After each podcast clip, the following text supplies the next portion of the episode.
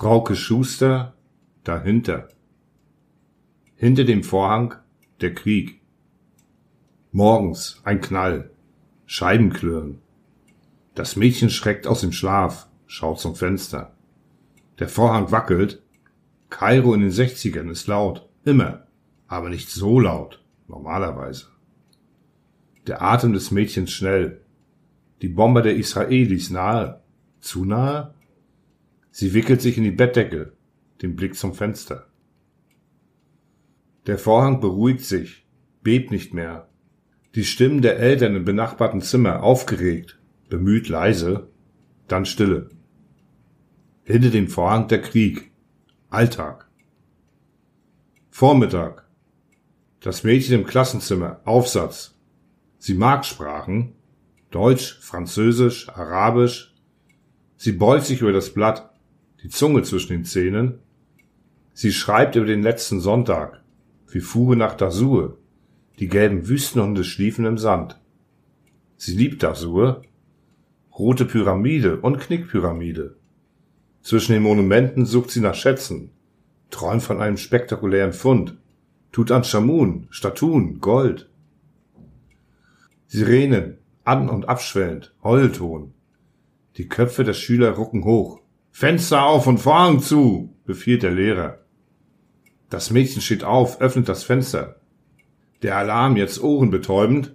Rasch zieht sie die Vorhänge mit dem Blumenmuster zu. Die Fenster müssen offen stehen, wegen der Druckwellen, die sonst die Scheiben splittern lassen. Das weiß doch jedes Kind. Kein Füller bewegt sich. Alle warten auf die Flieger. Das Brummen am Himmel. Später die Bomben. Das Staccato der ägyptischen Flak bis zum Dauerton der Sirene. Eine Minute. Entwarnung. Vorerst. Hinter dem Vorhang der Krieg. Alltag. Abends. Die Mutter trägt die Teller in die Küche. Das Mädchen holt das Geschichtsbuch.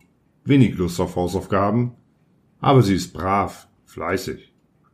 Wieder Sirenen, Heulton. Das Mädchen sieht aus dem Fenster. Unten auf der Straße Autos. Die Scheinwerfer dunkel angemalt oder zugeklebt, ist Vorschrift. Die Mutter schiebt das Mädchen zurück, zieht den schwarzen Vorhang zu. In der Wohnung Verdunklung, auch Vorschrift. Der Vater dreht das Radio an. Deutsche Welle. Die Lampe über dem Tisch flackert, es stirbt. Das Radio verstummt. Stromausfall.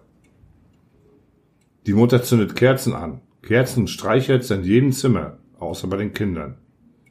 Das Mädchen legt das Buch beiseite, nimmt Papier und Buntstifte, malt. Flugzeuge über Palmen. Über dem Haus das tiefe Brummen. Die Bomber. Hinter dem Vorhang der Krieg. Alltag.